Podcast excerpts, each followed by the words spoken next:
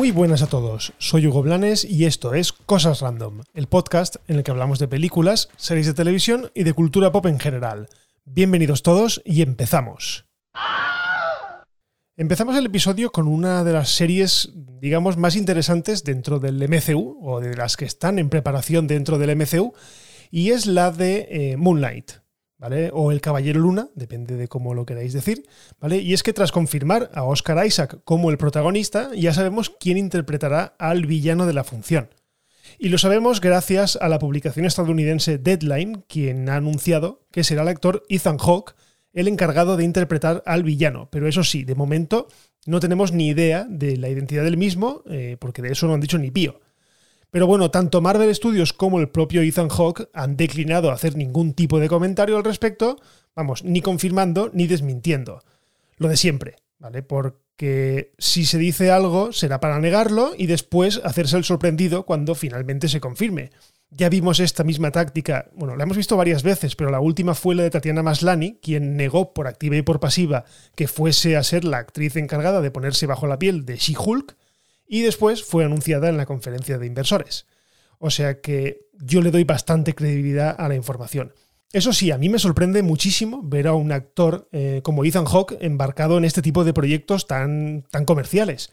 Siempre lo he considerado, digamos, un actor de estos raritos, de estos que van en contra del sistema de Hollywood, pero claro, supongo que tendrá que pagar una hipoteca como todo hijo de vecino, así que si le han ofrecido una buena cantidad, pues lo lógico es que no se haya podido negar o simplemente porque el proyecto es lo suficientemente interesante. De hecho, ya os he hablado en alguna ocasión del Caballero Luna, de Moon Knight, y la verdad es que es un superhéroe bastante complejo, así que imagino que, eh, bueno, la serie está tomando unos tintes bastante profundos y puede que haya atraído a este tipo de actores a, adentrarse dentro del MCU.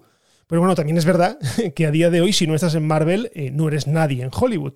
Pero bueno, esto quizás es pasarme, pero quién sabe.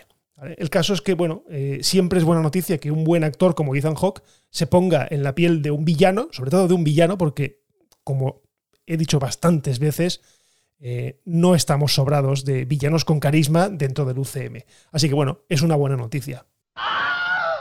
En serio, qué pesado es Zack Snyder. De verdad, ¿eh? O sea, no es ningún secreto que yo tengo una cierta o bastante animadversión por el director pero es que el tío este es más pesado que una vaca al brazo.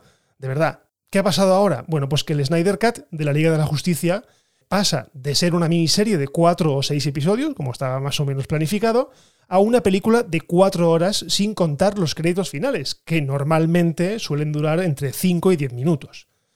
De esta forma, eh, su versión, su Snyder Cut de la Liga de la Justicia, se convertirá en la película de superhéroes más larga de todos los tiempos, Curiosamente, eh, el récord hasta ahora también estaba en manos del propio Snyder con el Ultimate Cut de Watchmen, que disparó su duración hasta las 3 horas y 35 minutos. Pero bueno, la pregunta es, ¿quién será capaz de aguantar 4 horas de superhéroes deprimidos, de superhéroes intensitos, de cámaras lentas?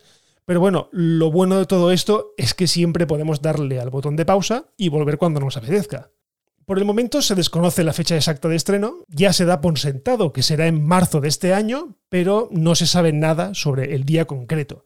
Lo que sí que es verdad es que en las fechas en las que estamos no me extrañaría que Warner, o en este caso HBO Max, redoblase la campaña promocional o los esfuerzos promocionales y empezásemos a ver bastantes más trailers más jugosos de los que hemos visto hasta ahora. Yo no sé vosotros, pero yo tengo unas ganas tremendas de que esto se estrene y de que por fin comprobemos que es la misma mierda, pero más larga y amargada que la versión que vimos en cines. Y punto.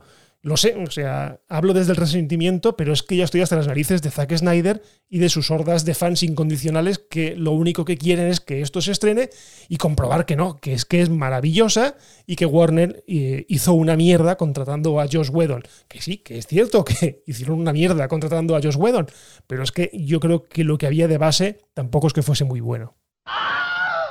Y ahora seguimos con una buena noticia porque Disney Plus acaba de anunciar que el próximo día 19 de febrero colgará en su plataforma todas las temporadas de la mítica serie The Muppet Show, o como lo conocíamos nosotros en España, Los Teleñecos. Se trata, eso sí, de la serie original creada por Jim Henson en el año 1976 y que aquí en España no vimos de manera regular. La vimos, yo creo recordar, en pequeños insertos en el mítico Barrio Sésamo, pero lo que es la serie regularmente yo creo que no la vimos aquí. Como os he dicho, la serie se estrenó en el año 1976 y duró hasta el año 81, o sea que tuvo cinco temporadas. Lo sé, o sea, hace toda una vida que se estrenó, pero siempre es bueno ver lo verdaderamente innovadores que fueron con esta serie y lo muchísimo que influyó en la cultura popular de muchísimas generaciones. Y volvemos a Marvel porque Nebula parece estar confirmada para la cuarta parte de Thor.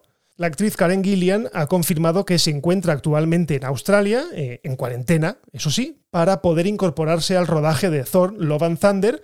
Así que tras la confirmación de Chris Pratt, o lo que es lo mismo, de Star Lord, eh, hace algunas semanas, eh, todo parece indicar que tendremos a los Asgardianos de la Galaxia, un mote con el que se conoce a los Guardianes de la Galaxia al final de Endgame, en el cual pues tenían a Thor en cabeza o como líder.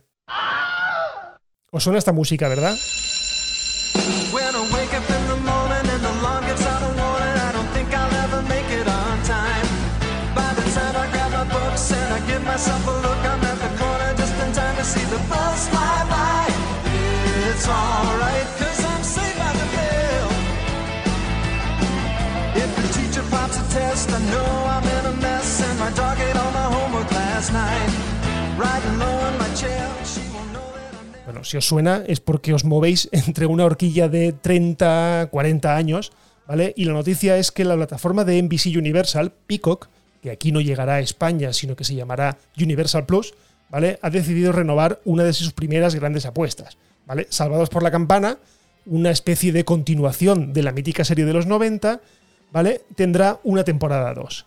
El anuncio se ha hecho más o menos un mes y medio después de que se estrenara en noviembre en Estados Unidos y de momento aquí en España eh, la continuación de la mítica serie no tiene, no tiene casa, ¿vale? No la hemos podido ver, así que nos tocará esperar a ver si el regreso de Zack Morris pues vale la pena o se queda en un mero proyecto para ganar suscriptores.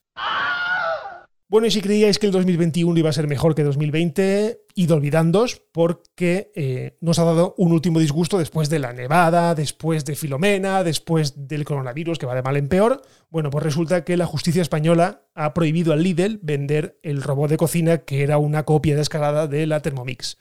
Esto realmente no tiene nada que ver, pero yo sé que muchísimos de vosotros sois muy fans del robot de cocina del Lidl, así que si lo tenéis, guardadlo bien porque automáticamente va a dejar de venderse en España. Bueno, y hasta aquí un nuevo episodio de Cosas Random. Lo de siempre, muchísimas gracias por escucharme y ya sabéis, si os ha gustado, lo mejor que podéis hacer es compartir para que este podcast llegue a muchísima más gente. Recordad que lo tenéis disponible en muchísimas plataformas, desde Spotify, Apple Podcast, en YouTube, incluso lo cuelgo todos los días, en iBox, en Cuonda, así que tenéis para elegir cualquiera de las plataformas para escucharme. Si os queréis poner en contacto conmigo, bueno, como siempre, estoy en Twitter, en arroba y en arroba las cosas random. Y por lo demás, lo dejamos aquí y nos escuchamos en el próximo episodio de Cosas Random. Un abrazo y adiós.